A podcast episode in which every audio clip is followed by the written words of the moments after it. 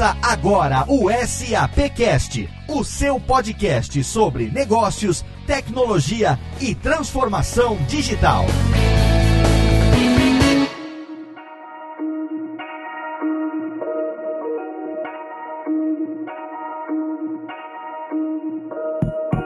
Olá, seja muito bem-vindo. Eu sou Léo Lopes e está no ar mais uma edição do SAPcast, o podcast da SAP Brasil. O nosso encontro já há seis anos para falar sobre negócios, tecnologia e transformação digital. E no programa de hoje a gente traz aqui um tema totalmente relevante. Acho que nunca foi tão importante como está sendo atualmente a gente falar sobre sustentabilidade. A pandemia da Covid-19 revelou alguns alguns dos problemas mais sérios que a gente enfrenta hoje. A gente está vendo aí a prevalência ainda da injustiça racial, chamando a atenção do mundo inteiro. Ao mesmo tempo, as dificuldades econômicas parecem que aumentam as desigualdades em países ao redor do mundo inteiro. Enquanto isso, com os governos focados em conter a disseminação ainda presente da pandemia da Covid-19, um dos maiores desafios dos nossos tempos, que são as mudanças climáticas, acabou ficando nesse momento momento em segundo plano. Mas você sabe, nenhuma entidade consegue resolver esse tipo de problema sozinha. Empresas, consumidores, governo, assim como organizações não governamentais, locais, internacionais, todo mundo deve trabalhar junto para criar soluções. Só que isso só vai ter sucesso se as empresas também fizerem a sua parte, colocando sustentabilidade e o propósito no centro daquilo que fazem. Então, esse é o tema do nosso programa de hoje e para falar sobre ele a gente tem aqui convidados especiais. Eu quero apresentar aqui hoje como co-host aqui comigo a minha querida Cecília Marshall. Cecília, seja bem-vinda dessa vez a mais um SAPcast. Obrigado, Léo. É sempre um prazer estar aqui com você, estar com os nossos ouvintes, com os nossos seguidores. Eu sou a Cecília Marshall, sou diretora de marketing para o programa de influenciadores da SAP na América Latina e temos muito prazer em receber todos vocês que estão nos ouvindo. Gostaria de apresentar rapidamente os nossos convidados muito especiais de hoje e aí pedir para cada um deles se apresentarem. A Laís, o Fábio e o Santiago. Laís, pode te apresentar para os nossos ouvintes, por favor? Olá, Cecília, boa tarde. Tudo bem, pessoal? Bem, inicialmente agradecer e parabenizar a SAP por essa iniciativa.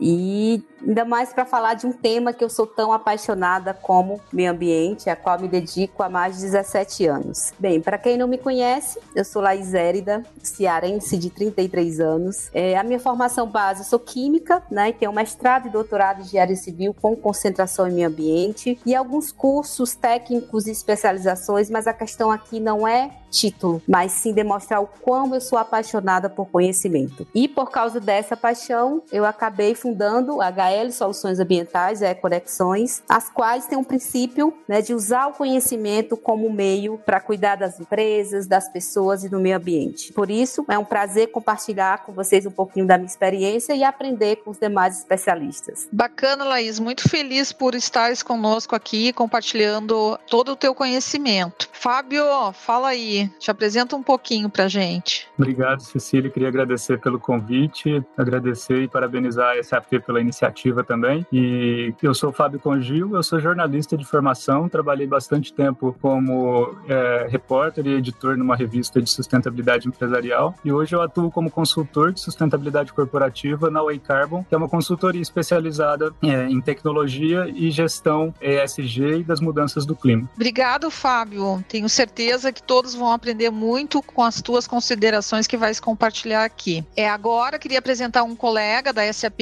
o Santiago. Santiago. Oi, pessoal. Boa tarde. É um prazer para mim é, estar hoje neste podcast com convidados tão especiais, com Laís, com Fábio. Vamos falar de, deste tema tão, tão interessante de sustentabilidade. Meu nome é Santiago Duque. Eu sou líder de indústrias e soluções para SAP na América Latina e também sou porta-voz para questões de sustentabilidade sustentabilidade eh, na SAP. Eu trabalho na SAP há 15 anos, sempre em áreas de soluções e de indústria, e estou muito contente de estar hoje neste podcast eh, compartilhando informações com todos vocês. Muito bacana, Santiago. Tenho certeza que aí a Laís, o Fábio e tu juntos vão compartilhar muito, muita informação interessante sobre esse tema que é super estratégico, sustentabilidade. Muito bem, e é com esses convidados que a gente começa mais um episódio do SAPcast.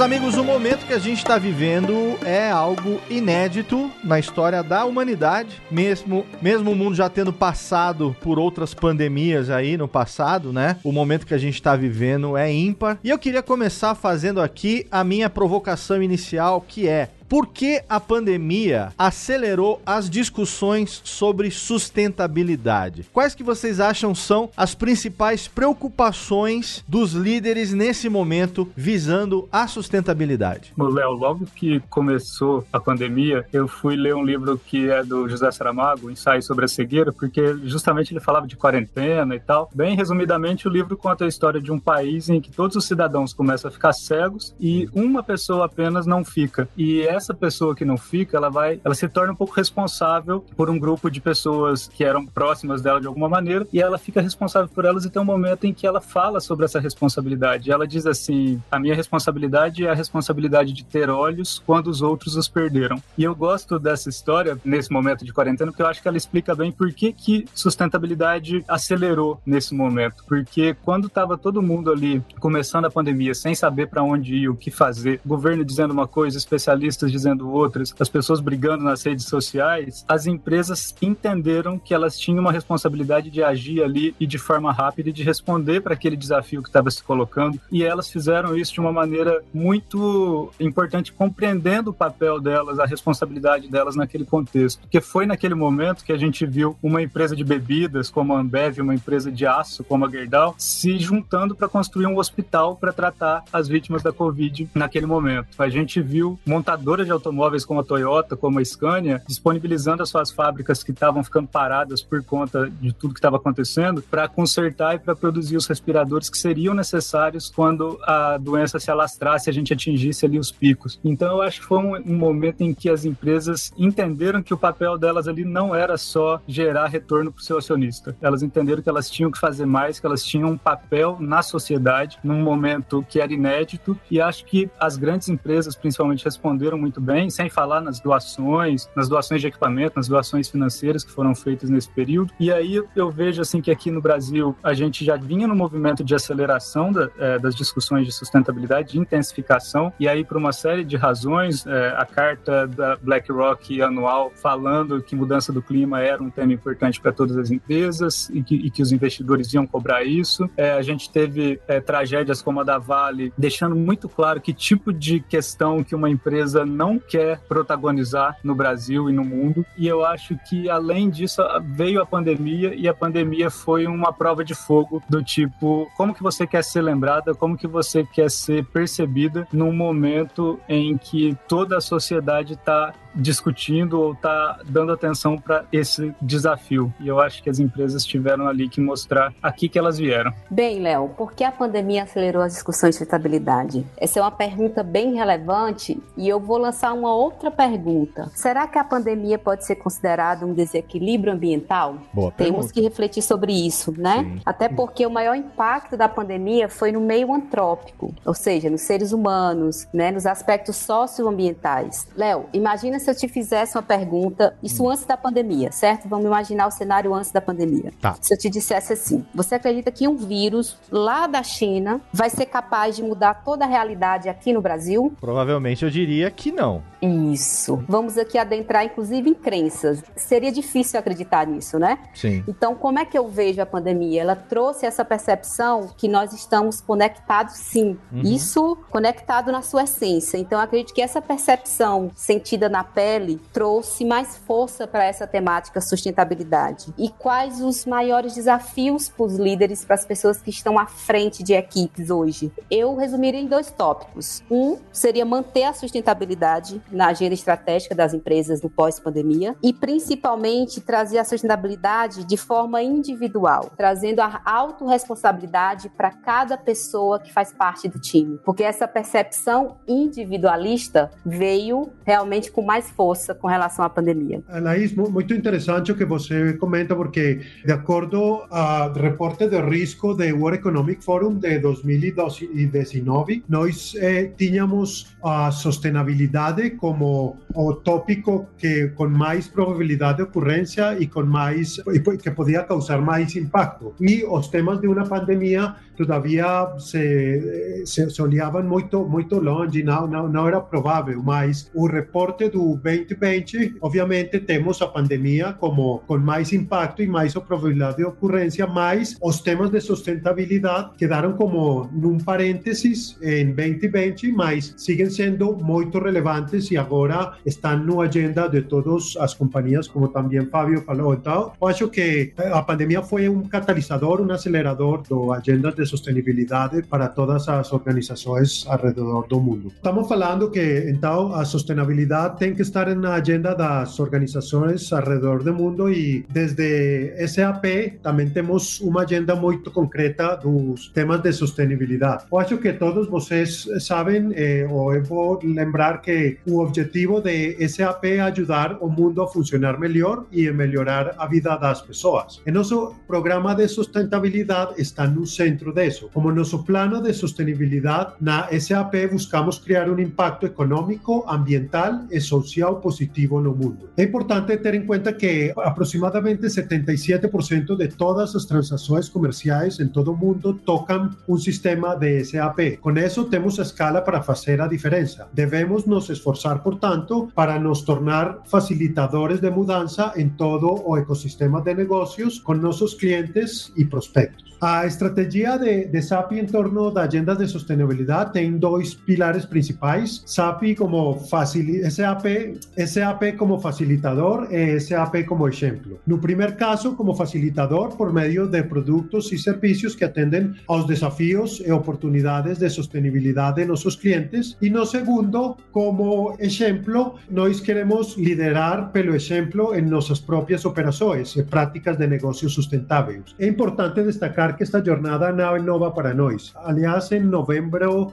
do 2020, a SAP foi eleita líder na indústria de software do Dow Jones Sustainability Index pelo eh, 14 año consecutivo. Eh, también es importante mencionar que SAP también anunció en, en marzo de, de, este año eh, a intención de ser neutra en carbono para 2023, dos años antes que a propuesta que teníamos antes. Entonces, son algunos ejemplos de cómo SAP tiene una agenda clara de, de sostenibilidad. Estamos hablando de SAP como ejemplo. También eh, SAP como facilitador, eh, nos ofrecemos soluciones a nuestros clientes para apoyar a toda a cadeia de valor de sustentabilidade. Eh, conceptos como economia circular, por meio da rastreabilidade das cadeias de abastecimento e redução da pegada de carbono com soluções como Climate 21. Então, com isso, temos toda, todo, todo panorama completo, SAP como exemplo e SAP como facilitador.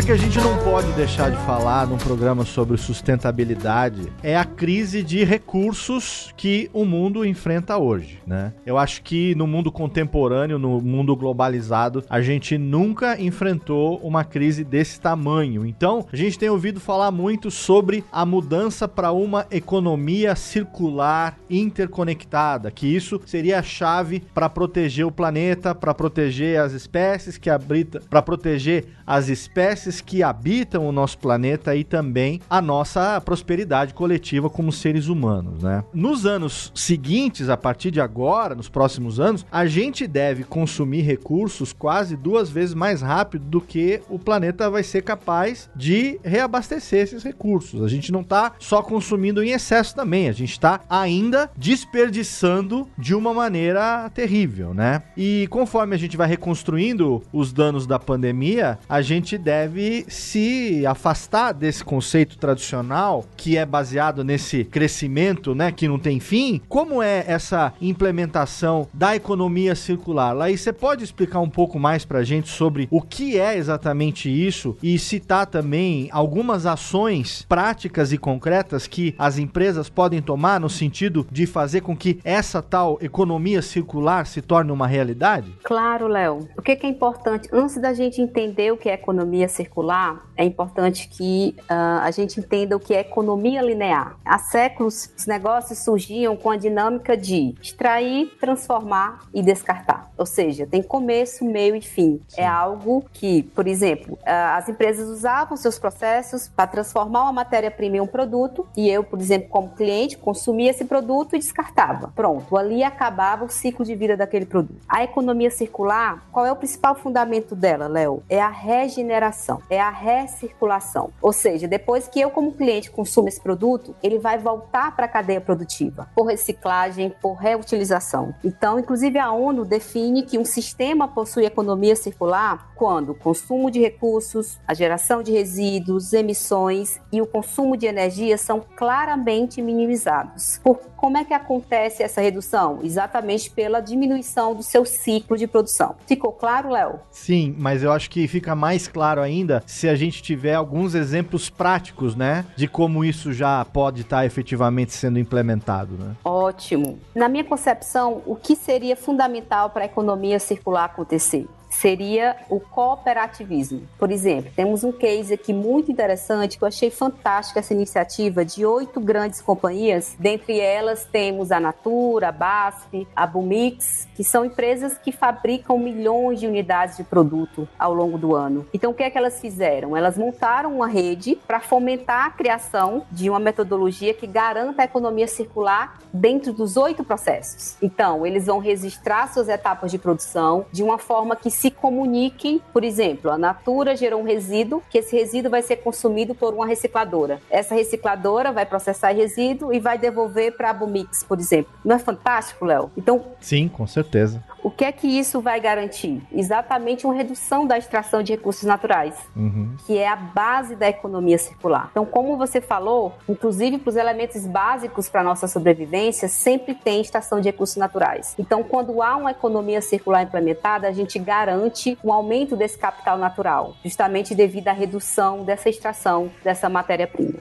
O tema de economia circular é muito importante de entender que é, é toda a, a cadeia de suprimento de diseño y también tenemos que hablar de diseño sustentable, ¿no? Porque cuando hacemos, por ejemplo, un producto o un servicio, tenemos que hacer un diseño que es sustentable y que tenga en cuenta todos los temas de minimizar o waste desde un principio, desde el diseño. Y esto es un concepto muy importante para compañías de productos de consumo, de garantir que los empaques y los productos sean con diseños sostenibles desde, desde momento de la concepción del diseño, creo que se fala como ecodiseño, ¿no? Gosto muito das falas da Laís e do Santiago, acho que eles foram muito claros na definição aí de economia circular. E o que eu gostaria assim, de reforçar é que o que está por trás disso é uma mudança de lógica, é uma mudança de compreensão de modelo de negócio. Então eu acho que o, o fundamental dentro dessa ideia de economia circular é entender que aquela lógica né, que a gente tinha de extração de recursos, produção e descarte, ela já não é mais válida. Ela nos trouxe até aqui, a situação que a gente está hoje, e essa situação é muito clara, né? A gente tem dados que mostram como o planeta não está suportando o modelo econômico que nos trouxe até aqui. Então, eu acho que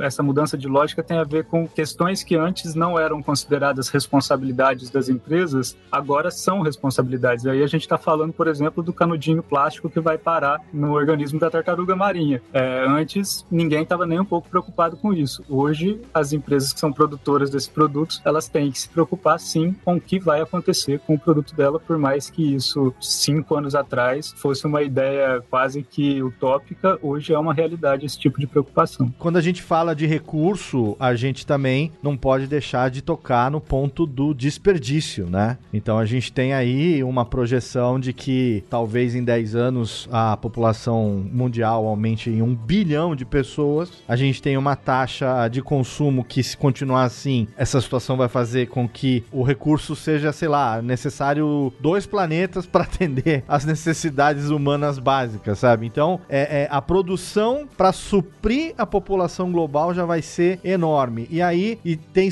e aí tem se falado sobre o movimento de zero waste, né? Ou zero desperdício e tal. Eu queria que vocês comentassem pouco a respeito desse ponto também, a questão do zero waste e do desperdício tem uma questão importante aqui, né? A Global Footprint Network criou aquele que eles chamam de dia de sobrecarga da Terra, né? Que é o uhum. dia em que supostamente o planeta chega no seu limite, né? De disponibilização de recursos que a humanidade usa. Então, a, a capacidade da Terra de, de, regenerar esses recursos naquele determinado ano acaba naquele dia. Para ficar mais simples, é o dia que os recursos naturais entram no cheque especial. E aí, se a gente, a gente mede esse dia, né? Já faz bastante tempo que essa organização faz essa mensuração, mas só para a gente ter uma ideia, no ano 2000, esse dia de sobrecarga acontecia no dia 5 de outubro. Certo. E em 2019 já foi no dia 29 de julho. Então tem um movimento aí de sobrecarga que está se acelerando a cada ano. É, Léo, e é notório, né? Principalmente agora durante a pandemia, quantas vezes a gente tentou comprar algo e não tinha na prateleira, né? Sim. Porque exatamente não tinha disponibilidade de matéria-prima, automaticamente as empresas não produziam. Então, que os usemos esse exemplo,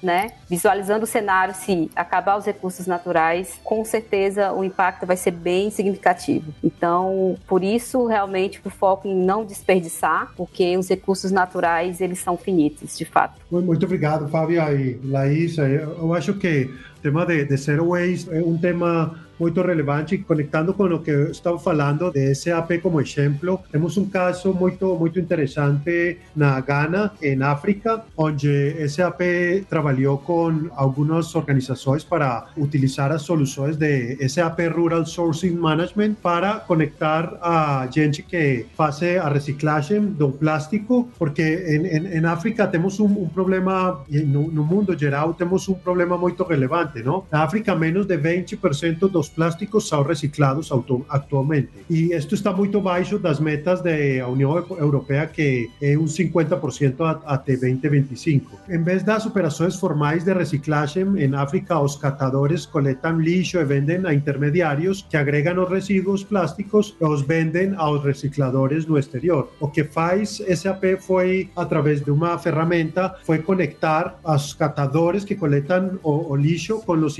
con los recicladores para que eh, tuvieran como una especie de business network, una, una red de negocios entre los colectadores de plástico y las personas que, y las compañías que, hace, que hacen los procesos de reciclaje. Entonces, eh, esto es una, una forma concreta de, de, de, mostrar cómo las soluciones de SAP de verdad aportan para el tema de zero waste. Bacana, Santiago. Vou aproveitar o gancho do teu comentário falando das soluções da SAP com esse exemplo e perguntar, direcionar uma pergunta aqui inicialmente para o Fábio, para ter a visão dele como que soluções tecnológicas podem ser aliadas para evitar-se desperdícios, apoiando então a economia circular a ser uma realidade. Olha, Cecília, pergunta muito boa. Eu acredito que a gente tem que observar nesse ponto pelo menos dois aspectos. O primeiro, que diante da velocidade do crescimento populacional e dos impactos socioambientais que são decorrentes desse crescimento, é fundamental contar com o desenvolvimento das soluções soluções tecnológicas. E aí, quando a gente fala em soluções tecnológicas, nós estamos falando desde aquelas que vão permitir produzir itens com maior reciclabilidade ou substituir produtos de base fóssil por produtos de base renovável, até aquelas que vão aumentar as taxas de reciclagem. E aí eu, eu acho que entra uma solução como essas parcerias que a SAP está fazendo com a Bumera, que no caso a Bumera trabalha né, com a decomposição dos resíduos para que eles se tornem é, reutilizáveis em algum momento, e a SAP trabalha com a inteligência inteligência de dados, né, conectando as empresas, as cooperativas, permitindo a rastreabilidade dos resíduos, enfim. Eu acho que esse tipo de solução que vai combinar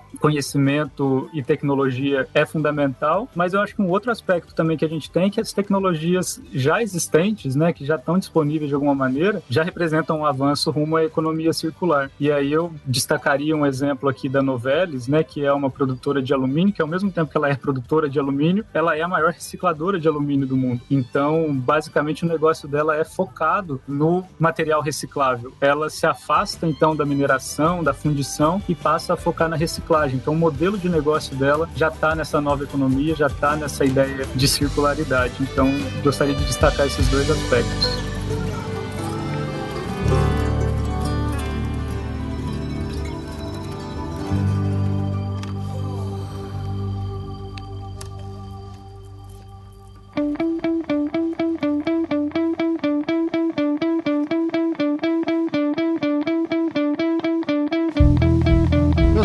Gente chega aqui ao bloco final do nosso papo, um papo muito legal, muito relevante, que a gente, se dependesse de nós aqui, duraria horas a fio. Certamente teríamos conteúdo com esses convidados para poder desenvolver o assunto por muitas horas, mas aqui eu queria puxar um último tema para a gente levantar aqui nesse nosso último bloco. Não tem dúvida nenhuma de que o processo de retomada vai ser um grande desafio em todos os aspectos, mas no mundo pós-Covid-19, a gente vai ter oportunidade aí de criar uma nova contabilidade, entre aspas, né? A medição, a avaliação do impacto estão evoluindo globalmente a conexão dos impactos econômicos, sociais, ambientais, isso vai se tornar um princípio orientador para a maneira como a gente vai avaliar e dirigir os negócios no mundo inteiro daqui para frente. Então, pensando nisso, eu queria que vocês deixassem aqui com a gente hoje os seus últimos comentários com relação a ações que vocês acreditam então, vão ser essenciais nessa retomada para a gente ter um mundo mais sustentável daqui para frente. Bem, Léo, realmente a sustentabilidade, eu tenho uma percepção já faz um tempo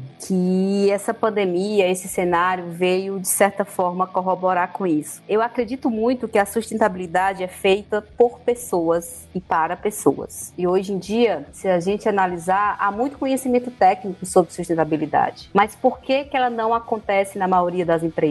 Gostaria de deixar essa reflexão. Né? E de encontro a, a, a essa reflexão, como também a estruturação da sustentabilidade nas empresas, né, por meio dos princípios do ISG, eu resolvi lançar um programa, Léo, até compartilhando aqui um pouquinho com vocês, para tornar essa temática acessível para qualquer pessoa de uma empresa, seja da limpeza, da segurança, do RH, seja o gestor, porque realmente a sustentabilidade tem que ser feita por cada um. Você concorda? Com certeza. Pronto. Então, gostaria de compartilhar com vocês que eu vou lançar, no caso, exclusivamente pelo meu LinkedIn, o programa ISGzando, que é tornar o ISG realmente uma ação, né? Então, eu gostaria de deixar essa reflexão que cada um, de certa forma, puxe essa responsabilidade para si, para que a gente consiga, de fato, fazer um mundo mais sustentável e garantir né, a vida das futuras gerações e assim por diante. Obrigada, Léo. Imagina, que isso. Obrigado você. E você, Fábio, qual é a sua consideração a respeito? Minha consideração vai bem na linha do que a Laís disse. Eu acho que nessa retomada, o mais importante é entender que cada um tem um papel e uma responsabilidade numa agenda que é maior, numa agenda global. E aí as questões econômicas, sociais e ambientais, é preciso estar claro que elas são interdependentes e que nesse cenário não há espaço para pensar apenas no próprio umbigo. Então, eu acho que quando eu vejo uma estratégia de sustentabilidade como a que o Santiago me apresentou alguns dias atrás da SAP e que ele mencionou hoje, né, que a empresa busca trabalhar como exemplo e como facilitador, ou seja, uma empresa que faz as coisas internamente e também ajuda as outras empresas, os outros stakeholders a também serem mais sustentáveis, eu acho que esse é o caminho, assim. Eu não eu acredito que nem todos os modelos de negócio vão permitir que todas as empresas sejam também habilitadoras ou facilitadoras da sustentabilidade, mas elas têm que entender que elas podem melhorar, né, gerenciar melhor os seus impactos e mais do que gerenciar esses impactos, elas podem produzir impactos positivos. Então, eu acho que nessa visão assim de uma retomada para um mundo mais sustentável, se eu puder trazer mais um exemplo também. Claro. Eu gosto sempre de mencionar uma meta pública que a Suzano, que é uma empresa de papel e celulose, definiu, que é de zerar o número de pessoas abaixo da linha da pobreza no entorno das operações deles. Eu acho que essa visão, ela é bem é a ideia dessa retomada para um mundo mais sustentável, porque isso vai além do negócio, vai além de uma ideia assim de que ah, se eu já estou ali, eu já gero um impacto positivo. Isso não é verdade, né? A gente sabe que várias grandes empresas operam em lugares distantes e não necessariamente essas comunidades se beneficiam diretamente desses negócios. Então, quando a empresa entende que ela precisa ajudar a reduzir esse número de comunidades abaixo da linha linha da pobreza, eu acho que ela está entendendo que tipo de responsabilidade que uma empresa tem que ter nesse mundo que a gente espera construir até 2030. Muito bem, Fábio, muito bom. Laís e Fábio, muito obrigado por os seus comentários. Eu acho, Leo, que o importante aqui é como quando você fala de criar uma nova contabilidade, o que temos que pensar é como tornar a sustentabilidade lucrativa e a lucratividade sustentável en el tempo, ¿eh? porque al final es como vamos a, a gerar impacto nos negócios. Importante que hemos falado do, SAP como exemplo e SAP como facilitador, mas eu gostaria de convidar a, a todos vocês a que pusieran eh, revisar um conteúdo muito relevante que temos de um evento que tivemos recentemente, que foi o SAP Global Summit de Sustentabilidade, que foi faz duas semanas, e eu convido a todos a que acessarem o conteúdo on demand que está disponível eh, no site. E também te, eh, eu, eu gostaria de convidar a todos a, a, participar de un mayor evento global de SAP que es llamado o Sapphire. Este año acontece un formato virtual a partir de 2 de junio y vamos a tener mucho contenido relevante para tópicos y temas de sostenibilidad. Entonces, eu gostaria de convidar a todos vocês, inscríbanse já, tem toda a informação em nosso, nosso website. Perfeito. A gente vai deixar, inclusive, um link na postagem desse episódio para você poder acessar o conteúdo do SAP Sustainability Summit. O link vai estar tá lá para você. É só você clicar em qualquer agregador da sua preferência ou então na postagem do episódio vai estar tá lá o link para você. Cecília Marshall, minha querida, eu acho que temos aqui um episódio extremamente relevante para o momento que a gente está vivendo. Queria que você também deixasse aqui as suas considerações finais antes de eu pedir que os nossos convidados deixem aqui os seus contatos sociais. Léo, estamos recém terminando e já estou com saudades. é, é um fato. É, Léo, sendo bem sincera, eu me sinto privilegiada desses últimas várias semanas de ter tido acesso e possibilidade de conhecer especialistas na área de sustentabilidade como a Laís, o Fábio e o Santiago e ter tido tanto contato com conteúdos a respeito do tema através do SAP Sustainability Summit. Uhum. Então, tem sido uma experiência fantástica, realmente faz a gente ponderar o, as pequenas coisas do dia a dia, né? O, o, velho lixo reciclável, não termos nada descartável assim de papel, né? Usarmos coisas menos coisas descartáveis. Então assim, eu sempre acho que o bem ele vai sendo feito no nosso pequeno entorno, né? E se todos nós fizermos um pouco, o mundo já vai estar melhor. Então muito obrigada por, por esse episódio e, e até a próxima, né, Léo? Com certeza. Estaremos juntos em breve em mais um episódio. Vem aí também o Sapphire e a gente vai ter conteúdo relacionado ao Sapphire depois do evento também para você. Mas nesse momento aqui, eu quero agradecer mais uma vez e pedir que cada um dos convidados deixe aqui o seu contato. Laís Érida, obrigado pela sua participação. Quem quiser fazer parte aí do seu networking, quem quiser acompanhar o seu trabalho, deixa pra gente aqui um link que nós vamos colocar na postagem do episódio. Ô, Léo, obrigada, querido. Eu que agradeço a atenção. Obrigada, Cecília. Cecília, Fábio, Santiago. Foi realmente um imenso prazer compartilhar um pouquinho de conhecimento e aprender, né? Aprender muito com o Fábio, com o Santiago e com vocês. Bem, quem quiser acompanhar, né, os meus conteúdos, inclusive sobre o ISG Zando, é o meu, meu LinkedIn. Meu LinkedIn é Laís Érida. Também temos muitos conteúdos no LinkedIn da HL Soluções Ambientais e da Econexões. Tá? Muito obrigada e conto com vocês compartilhando com a gente, interagindo com a gente lá no LinkedIn. Obrigado, Laís. A gente vai deixar sim os links lá na postagem do episódio. Quero agradecer também ao Fábio Congil. Fábio, muito obrigado pela sua participação. Quem quiser conhecer mais você, o seu trabalho, te acompanhar, deixa pra gente também aqui o seu contato, por favor. Obrigado, Léo. Foi um prazer participar. Obrigado, Cecília, pelo convite. Santiago, Laís, um prazer dividir aí com vocês esse podcast. E quem quiser manter contato, fazer contato, meu principal mídia é o LinkedIn. Então, Fábio Congil no LinkedIn. Pode me mandar mensagem, a gente vai conversando por lá. E eu recomendo recomendo também que acessem o blog da Way Carbon, porque ali não só vão ter artigos meus, como de outros especialistas da consultoria sobre mudança do clima, precificação de carbono, descarbonização, todos esses temas aí que estão em alta no mercado, a gente discute por lá. Excelente, Fábio. Muito obrigado. Vamos deixar sim os links lá na postagem. E eu quero agradecer também, ele que é da casa, Santiago Duque, muito obrigado. Obrigado por trazer como a SAP tem trabalhado a sustentabilidade. Quem quiser também ter contato com você, fazer parte da sua rede de relacionamentos, deixa pra gente aqui também o link, por favor. Tá, muito obrigado, Leo, e muito obrigado a Laís, Fábio Cecília por compartilhar com vocês este eh, podcast de, de hoje. A minha principal rede social é LinkedIn. Vocês podem me encontrar como Santiago Duque e estou mais que aberto para contestar a mensagens e tudo isso. Muito obrigado, Leo. Volta. Muito obrigado, Santiago. Obrigado a você que acompanhou o nosso episódio aqui até o finalzinho. Não se esqueça que você pode interagir com a gente a respeito do tema de hoje e de qualquer outro tema que a gente já tenha falado aqui, inclusive deixando a sua sugestão para os temas futuros. É só você continuar acompanhando o SAPcast através da fanpage da SAP Brasil no Facebook. Lá no Twitter é o arroba SAP Brasil. Se você quiser, pode seguir também no Instagram SAP Underline Brasil e, é claro, no site sap.com.br.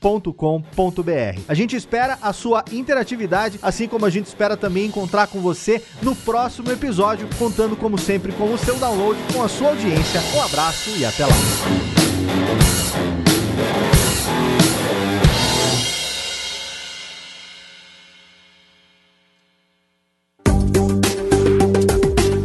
Mais conteúdo SAP, acesse sap.com.br.